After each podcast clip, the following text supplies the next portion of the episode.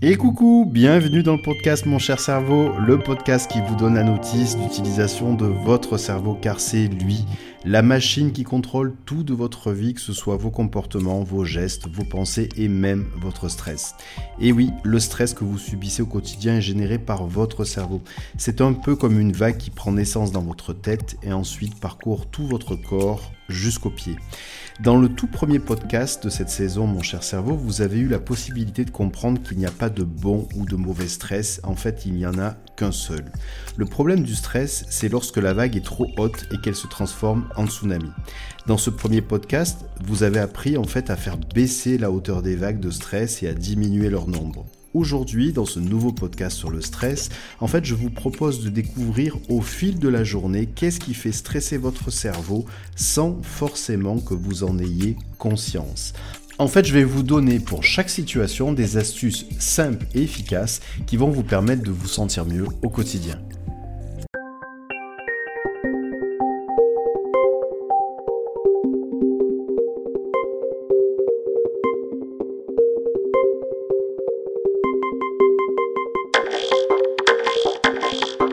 Alors voilà, dans votre programme anti-stress au quotidien, en fait, je vais vous proposer de parcourir une journée et pour chaque étape, eh bien, de décrire qu'est-ce qui peut faire stresser votre cerveau. Tout d'abord, on commence la journée par le réveil.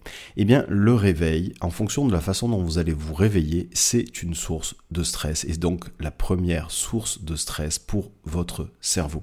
Il faut savoir que pour se réveiller, il y a un processus qui est un peu lent, qui prend environ 20 minutes pour que vous soyez totalement réveillé. Et lorsqu'on ne prend pas en compte ce processus, qui est un processus qui est initié encore une fois par le cerveau, eh bien, si on essaye de se réveiller en 5 minutes, le cerveau, lui, n'a pas l'habitude de lancer un processus de réveil en 5 minutes. Et donc ça, c'est une source de stress. Alors, vous savez, il suffit simplement de programmer un réveil strident et qui vous réveille et qui vous oblige, en fonction de l'heure que vous avez programmée, à vous lever en l'espace de 2-3 minutes. Ça, c'est ni plus ni moins que votre première source de stress de la journée. Alors comment faire pour la faire sauter? Ben, C'est très simple en fait. Il faut savoir que votre cerveau, comme je viens de le dire, a besoin d'à peu près 20 minutes pour réveiller tout votre corps. Mais souvent, et ça fait depuis des millions d'années qu'il faisait ça, lui, euh, le cerveau humain a l'habitude, avait l'habitude de se réveiller avec le soleil, tout simplement avec la lumière qui pointe le bout de son nez. Alors aujourd'hui, bon, effectivement, on se réveille pas avec la lumière qui pointe le bout de son nez, mais il faut savoir que déjà, notre cerveau est programmé pour se réveiller avec la lumière qui pointe le bout de son nez. Et c'est ce qui prend justement 20 minutes pour que le corps puisse se réveiller progressivement. Alors, il y a aujourd'hui des réveils qui, euh, en fait, remettent euh, ce lever du jour, remettent cette lumière qui pointe le bout de son nez progressivement pour que vous puissiez vous réveiller à peu près 20 minutes. C'est-à-dire que lorsque vous programmez votre réveil, par exemple, à vous réveiller à 6h30, bien lui va commencer à mettre de la lumière progressive, tout doucement, 20 minutes avant. On appelle ça les réveils à simulation d'aube. Autre plan B, si euh, le réveil à simulation d'aube est trop cher, eh bien vous avez la possibilité simplement de vous réveiller et programmer votre réveil déjà avec une, une sonnerie qui soit beaucoup plus douce que celle que vous avez comme une alarme stridente, avec peut-être un chant d'oiseau, une musique douce, donc ça c'est vraiment un premier point. Et puis surtout, programmer votre réveil 20 minutes avant l'heure à laquelle vous voulez vous lever. Alors vous allez me dire, bah non, c'est 20 minutes de moins dormir, mais en fait, c'est pas vraiment comme ça que votre cerveau fonctionne, comme vous venez de le comprendre, il a besoin de 20 minutes pour progressivement réveiller votre corps. Donc si vous mettez un réveil plus léger, on va dire moins strident, et que dans ces 20 minutes, vous restez au lit, non pas pour vous rendormir, mais progressivement, prendre conscience de votre corps en restant allongé, par exemple sur le dos, en portant votre attention sur votre respiration et en scrutant par la pensée tout votre corps, en fermant vos yeux, un peu comme si vous avez un rayon laser qui va scruter tout et scanner tout votre corps, de la tête jusqu'aux pieds, puis ensuite des pieds jusqu'à la tête. Eh bien, vous allez voir que quand vous allez vous lever, eh bien, vous allez être dans un autre rythme. Vous avez laissé le temps à votre cerveau de se réveiller comme il le faisait depuis, en tout cas en ce qui se concerne les cerveaux humains, depuis des millions d'années. Voilà, donc ça c'est vraiment la première astuce. Si vous voulez diminuer la première source de stress, la qualité de votre réveil est indispensable. C'est le premier point. Deuxième point, Eh bien, c'est les pensées qui nous assaillent, des fois, directement lorsqu'on reprend conscience qu'on se réveille. Donc, avant même de sortir du lit. Avant même de sortir du lit en ouvrant les yeux, peut-être que vous êtes concerné par cette situation-là, eh bien, il y a déjà votre cerveau qui se met à tourner et à penser, à penser à tout ce que vous devez faire dans la journée. Vous l'avez déjà compris, en fait, là, vous êtes déjà en stress avant même de vous lever. Le rythme imposé par le rythme de vos pensées est déjà une source de stress pour votre cerveau. Alors, pour contrer euh, ce type de pensée, j'ai envie de dire négative, ou en tout cas stressante avant même d'avoir posé les pieds au sol, eh bien, il y a deux techniques. La première, eh bien, c'est de porter votre attention, dès que vous sentez que ça arrive, sur autre chose que ces pensées. Exemple, et ça marche très bien, et c'est très puissant pour le cerveau, vous allez inspirer et expirer par le nez, vous allez porter votre attention uniquement sur votre respiration, un peu comme si chaque fois que vous inspirez par le nez, vous avez la possibilité de suivre par la pensée les particules d'air qui rentrent à l'inspiration par votre nez passent par votre gorge et vont jusqu'à vos poumons. Et de la même façon, à chaque expiration, vous avez la possibilité de suivre par la pensée toutes les particules d'air qui sortent de vos poumons, passent par votre gorge et sortent par votre nez. En faisant ça 2-3 minutes, eh vous allez vous apercevoir que la place des pensées parasites que vous aviez au début eh bien, a considérablement diminué. Ça, c'est une première technique. La deuxième technique, en fait, c'est de, d'essayer de visualiser ces pensées négatives sous forme d'image ou de film, en fermant les yeux, vous êtes dans votre lit. Et là, vous allez, en fait, euh, si vous visualisez ces images-là, eh bien faire en sorte de transformer ces images. De les transformer, par exemple, si vous avez une grosse image qui est devant vous, qui prend beaucoup de place, eh bien vous la rendez toute petite et vous l'amenez très très loin, un peu comme si vous aviez en fait une fenêtre euh, d'un écran d'ordinateur et que vous allez amener directement à la poubelle, ou alors très très loin. Cette image, vous l'amenez très très loin, comme si vous pouvez la poser à l'infini jusqu'à ce qu'elle devienne toute petite et qu'elles disparaissent.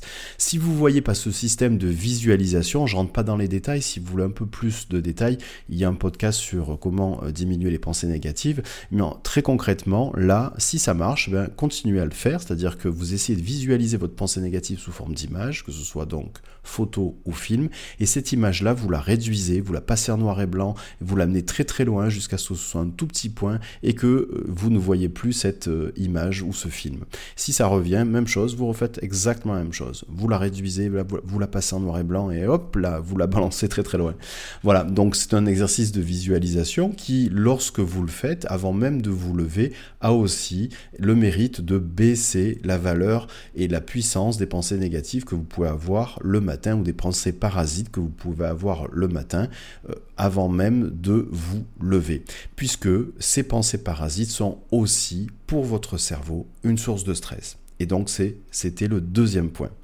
Troisième point, eh bien c'est ce que va capter votre cerveau après s'être levé.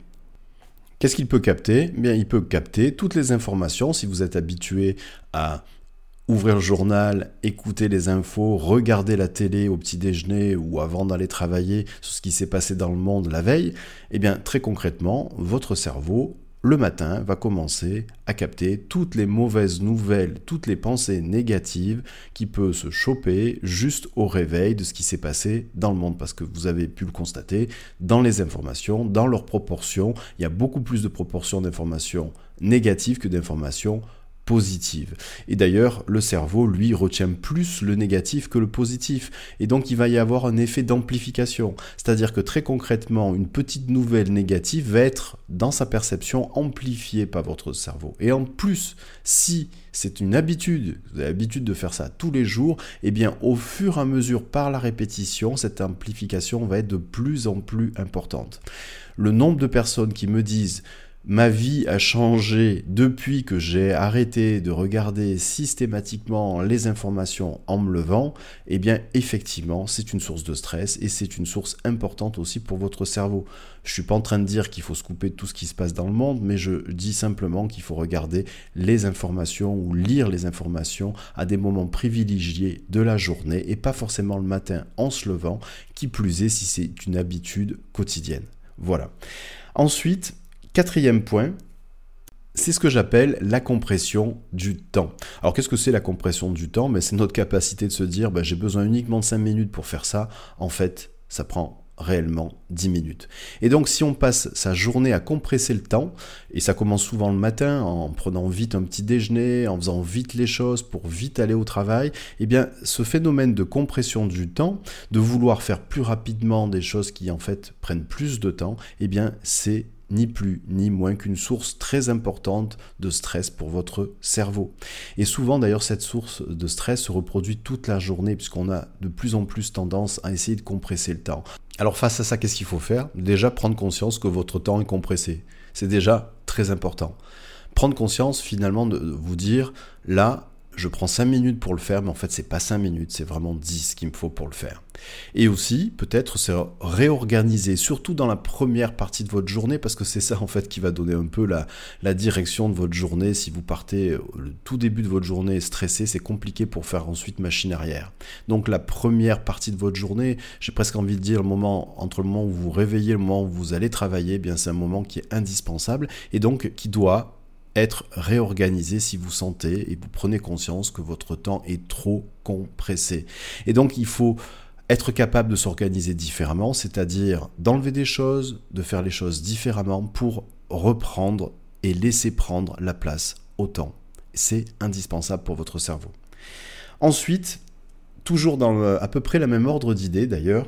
Le cinquième point, c'est ce que moi j'appelle la charge mentale. Alors, la charge mentale, c'est quoi? Eh bien, c'est très simple. Vous allez prendre un papier, un stylo, un matin, ou un jour d'ailleurs quand vous avez le temps de faire, et vous allez lister sur ce papier et pas sur votre téléphone ni sur un ordinateur parce que quand vous allez écrire sur ce papier, eh bien des processus qui se mettent en place dans votre cerveau qui sont différents que quand vous euh, tapotez sur votre téléphone ou votre ordinateur. Bref, vous allez prendre un papier, un stylo et vous allez lister sur ce papier avec votre stylo, eh bien toutes les choses auxquelles vous devez penser quotidiennement dans votre journée. Voilà que ça aille dans votre activité personnelle, dans, votre, vos activités familiales, dans votre activité professionnelle, vous allez lister quotidiennement à tout ce dont vous devez penser. Et ça, ça représente un tout petit bout de votre charge mentale. C'est toutes les pensées, toutes les informations que doit traiter votre cerveau. Et ça, ça s'appelle la charge mentale. Et il faut savoir que au plus la charge mentale est élevée, plus votre cerveau va être stressé. Et donc, il est indispensable que vous puissiez prendre conscience aussi de la quantité de choses que vous gérez dans votre tête en termes de pensée, de choses à penser, et qui représentent votre charge mentale. C'est indispensable. Pourquoi? Parce que déjà, simplement le fait de marquer cela sur un papier avec un stylo, eh bien vous allez prendre conscience qu'il y a déjà peut-être des choses que vous pouvez enlever. Vous pouvez vous réorganiser, des choses que vous pouvez faire autrement pour diminuer cette charge mentale. Alors on a dans notre quotidien l'habitude de faire souvent la liste des courses, pour rien oublier, eh bien là, prenez l'habitude de faire la liste de votre charge mentale et vous allez voir qu'à force de la faire, vous allez changer beaucoup de choses. Et votre cerveau va vous dire merci parce que, encore une fois, la charge mentale est liée directement au stress, au stress généré par votre cerveau. Et c'est indispensable. Un autre point, donc euh, qui concerne, qui est un peu lié aussi avec la charge mentale, il faut savoir en fait quelque chose, c'est que dans le fonctionnement de notre cerveau, contrairement à ce qu'on peut penser, eh bien on ne peut pas faire plusieurs choses à la fois consciemment. Notre cerveau ne sait pas faire plusieurs choses à la fois consciemment. Alors ça veut dire quoi? Ça veut dire que simplement, le cerveau passe d'un sujet à un autre, même très rapidement, sans même que vous en ayez conscience. Mais le fait de passer très rapidement d'un sujet à un autre, eh bien ça, ça le stresse et ça le fatigue. Rappelez-vous, pendant les différentes périodes de confinement, euh, tout ce qu'il fallait gérer euh, pour les gens qui étaient en télétravail chez eux, à la fois les enfants, le travail, la maison. Donc ça, typiquement, eh bien c'est pas le mode de fonctionnement normal du cerveau. Le cerveau ne sait pas faire plusieurs choses à la fois consciemment et chaque fois que vous lui imposez ce mode de fonctionnement, eh bien lui, il zappe. Il passe très rapidement, sans même que vous en ayez conscience, d'un sujet à un autre. Et c'est ce zapping qui le stresse et qui le fatigue. Et donc c'est ce zapping qui vous stresse et qui vous fatigue. Du coup, on arrive à un autre point de votre quotidien. C'est moi ce que j'appelle les agressions masquées. Alors qu'est-ce que c'est les agressions masquées pour votre cerveau? Je pense notamment par exemple à toutes les formes de notifications que l'on reçoit toute la journée. Que ce soit des notifications de votre téléphone, que ce soit des notifications par exemple d'un mail qui arrive sur votre ordinateur, que ce soit aussi tous les mails que l'on reçoit en quantité, pour ceux qui reçoivent beaucoup de mails, pour lesquels nous sommes exclusivement en copie. Eh bien, toutes ces notifications-là sont ni plus ni moins que du multitâche. Je m'explique. Lorsque vous travaillez, vous êtes concentré sur une tâche, eh bien si vous recevez une notification sur votre téléphone, même si vous ne consultez pas la notification, votre téléphone va faire un bruit ou va se mettre à vibrer eh bien votre cerveau va passer une demi-seconde à zapper. Il va passer de ce que vous étiez en train de faire à l'analyse de c'est quoi ce bruit. Et ça, ça s'appelle du zapping, et ça, ça vous arrive, si vous comptez bien, des centaines de fois par jour. Et c'est épuisant parce que votre cerveau passe son temps à zapper toute la journée. Et ça, c'est une source très très importante de stress. En fait, il faudrait faire comme les feignants, parce qu'en fait, on réalise que finalement, on revient plusieurs fois sur la même tâche. Et les feignants, eux, ils ont tout compris. Ils ont compris que pour que ça prenne le moins de temps possible, eh bien, il faut le faire en une seule fois. Et c'est une très bonne habitude, surtout pour le cerveau. Soyez feignant pour votre cerveau, c'est-à-dire fixez-vous comme objectif de faire les choses qu'une seule fois et de pas y revenir des, des centaines de fois dessus, parce que c'est ça qui est épuisant et c'est ça qui est stressant. Alors comment faire? En fait, c'est très simple. Vous allez changer de rapport avec votre téléphone. C'est plus lui qui vient vers vous quand il veut, mais c'est vous qui allez vers lui quand vous voulez. C'est pas la même chose. En fait, qu'est-ce qui se passe? Vous savez qu'aujourd'hui, vous avez certains modes que vous pouvez programmer sur votre téléphone, par exemple le mode concentration, le mode travail. Moi, j'ai programmé le mode travail de la façon suivante il y a zéro notification, sauf uniquement bah, les appels et les SMS et les messages de mes enfants, de l'école de mes enfants et euh, de ma femme. Voilà, c'est ma configuration. Et je sais que lorsque je suis concentré sur une tâche, rien ne peut me déranger sauf une urgence absolue. Eh bien, c'est comme ça que euh, le cerveau attend que l'on travaille. Parce que sinon, si vous passez votre temps à être dérangé sans même en avoir conscience, il faut savoir que ces processus-là durent quelques millisecondes, mais répétés bout à bout plusieurs fois dans la journée, c'est ça qui est stressant, c'est ça qui est épuisant.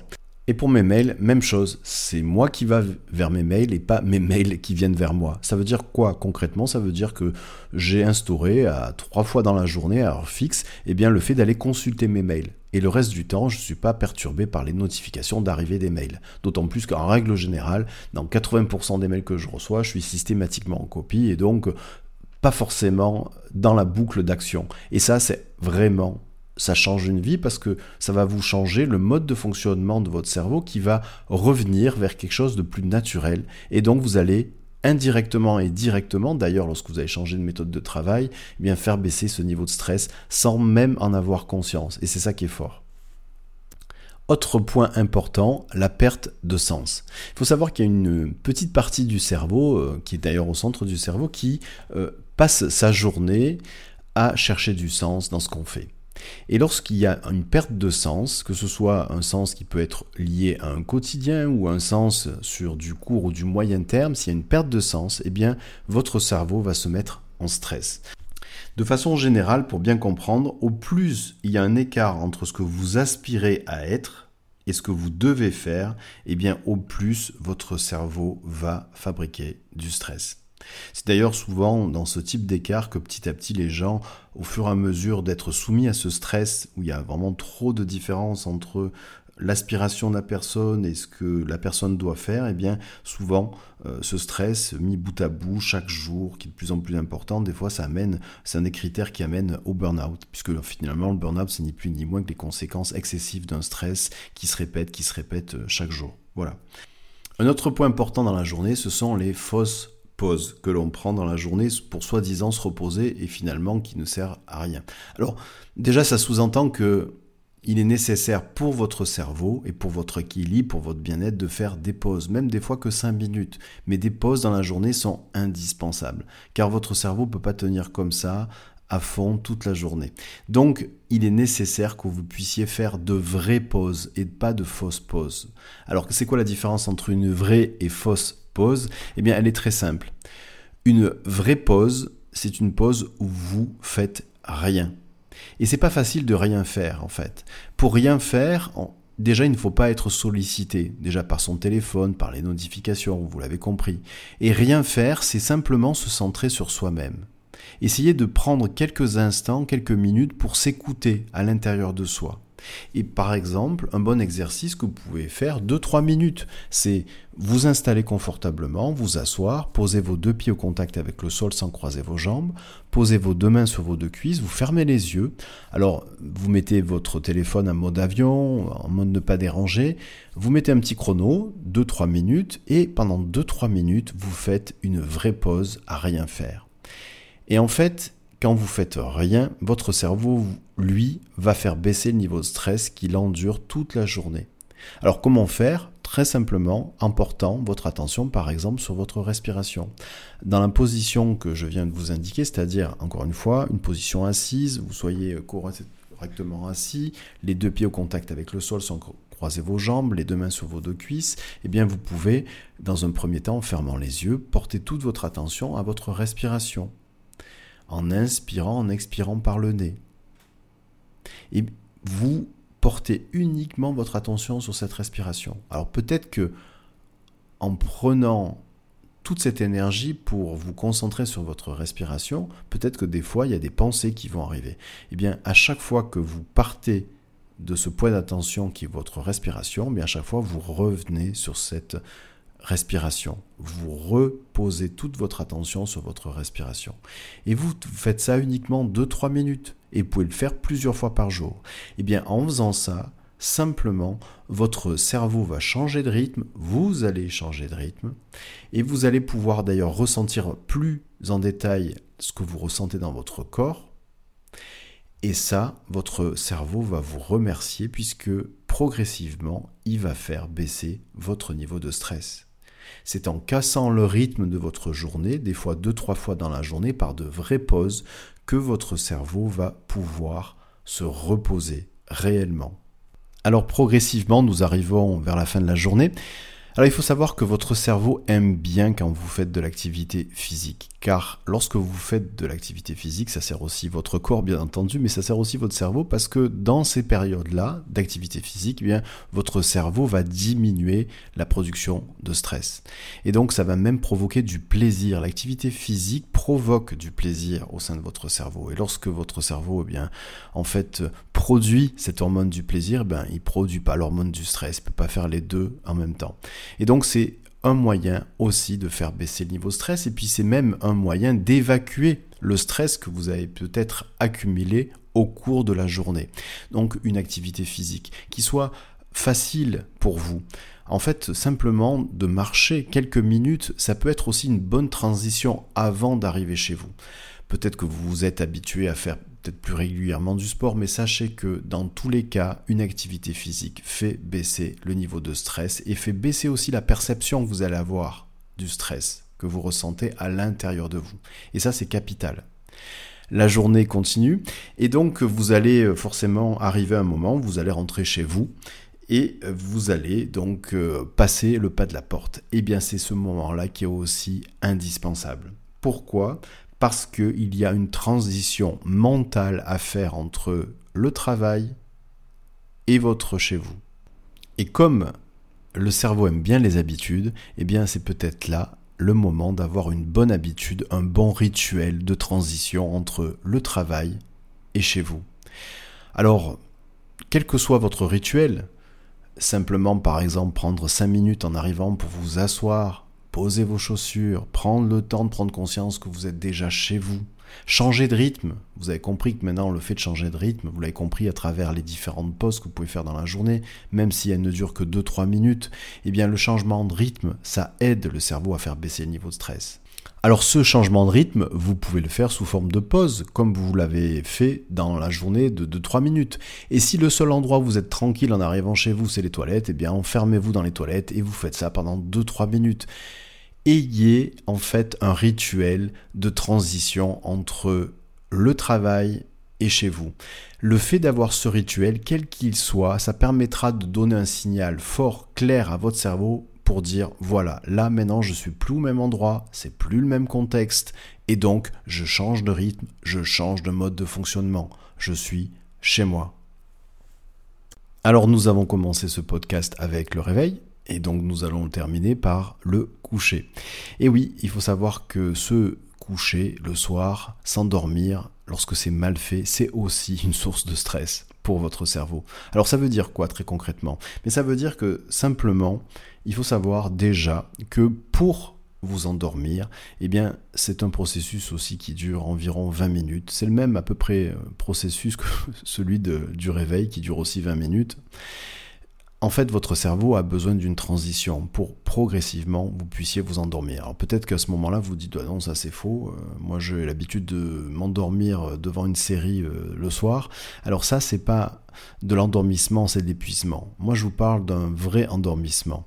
Un sommeil qui soit ensuite de qualité. Parce que si vous n'avez pas un sommeil de qualité, que vous réveillez le lendemain matin en étant fatigué, ou alors dans la nuit, vous êtes réveillé plusieurs fois, eh bien ça, c'est aussi indirectement les conséquences d'un stress qui est subi par votre cerveau. Donc, pour bien dormir, encore faut-il bien s'endormir. Car si vous ne vous préoccupez pas de la qualité de l'endormissement, eh bien c'est aussi indirectement lié à une source de stress. Donc pour bien s'endormir, déjà il faut savoir qu'il faut fuir les écrans au moins 20 minutes avant. Voilà, c'est le même processus que pour se réveiller. Le cerveau a besoin d'une certaine transition pour pouvoir habituer le corps ensuite à s'endormir. Et donc il a à peu près besoin de 20 minutes. Et dans cette période-là, si vous regardez un écran, quel qu'il soit, hein, téléphone, tablette, ordinateur, la lumière produite par ces écrans va retarder le processus d'endormissement. Alors vous allez peut-être me dire non, c'est faux, moi je m'endors encore une fois devant la télé, mais c'est pas d'endormissement encore une fois, c'est de l'épuisement. Prenez donc le temps de faire autre chose 20 minutes avant de vous endormir, autre chose que d'être sur un écran. Lire, faire autre chose, mais sans avoir les yeux rivés sur un écran, et votre cerveau, encore une fois, vous remerciera. Et c'est d'une façon ou d'une autre une source de stress. Alors pour vous endormir plus facilement aussi, il y a une petite technique que vous pouvez tester aussi. Euh, encore une fois, si elle s'ajoute avec le fait de ne pas regarder d'écran, bien entendu, vous prenez un petit tapis, ceux qui ont des tapis de yoga, ben encore mieux, et puis vous allez vous allonger sur le ventre, par terre, donc sur ce tapis.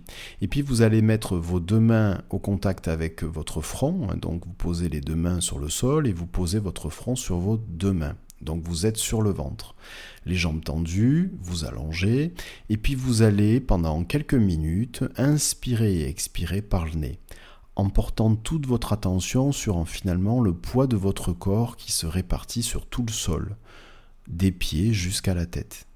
Et vous prenez le temps de respirer comme ça tranquillement pendant quelques minutes, par le nez. Et puis vous portez toute votre attention sur le fait de scanner par la pensée tout votre corps, de la tête jusqu'aux pieds, des pieds jusqu'à la tête. Et en fait de ressentir chaque point de contact qu'il y a entre votre corps et le sol. De la tête jusqu'aux pieds, puis ensuite des pieds jusqu'à la tête. Et une fois que vous avez fait ça quelques minutes, ensuite vous vous levez et vous vous couchez. D'ailleurs, il faut savoir que cette posture marche aussi très bien dans la nuit quand vous vous réveillez, que vous avez du mal à vous rendormir, vous pouvez l'essayer aussi. Et voilà, tous les points de ce programme anti-stress au quotidien ont été vus.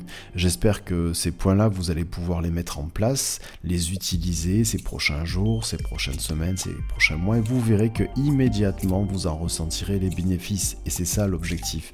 Le cerveau change vite. Lorsqu'on lui apporte ce qu'il aime ou sa façon de fonctionner, eh bien, il arrête de bugger et donc il génère moins de stress. Et c'est ça l'objectif de ce podcast. Que vous compreniez le stress, c'est ni plus ni moins qu'une vague qui parcourt tout notre corps, de la tête jusqu'aux pieds, et que l'objectif, c'est de diminuer la hauteur de la vague et de diminuer le nombre de vagues. Et tous les points que vous venez euh, d'étudier, de voir avec moi, eh bien, ont pour objectif de diminuer la hauteur de la vague de stress, mais aussi diminuer le nombre de vagues de stress. Et c'est tout ce que je vous souhaite de découvrir et de vivre ces prochains jours, ces prochaines semaines, ces prochains mois. Si vous avez aimé ce podcast, n'hésitez pas à le partager au plus grand nombre. Si vous voulez le diffuser plus largement, eh bien en fait vous pouvez être acteur de cette diffusion en vous sentant libre de simplement mettre un avis ou euh, une note sur la plateforme sur laquelle vous l'écoutez. N'hésitez pas aussi à laisser en commentaire des sujets que vous aimeriez voir abordés. Je me ferai un plaisir de les traiter. Dans tous les cas, je vous dis à très bientôt.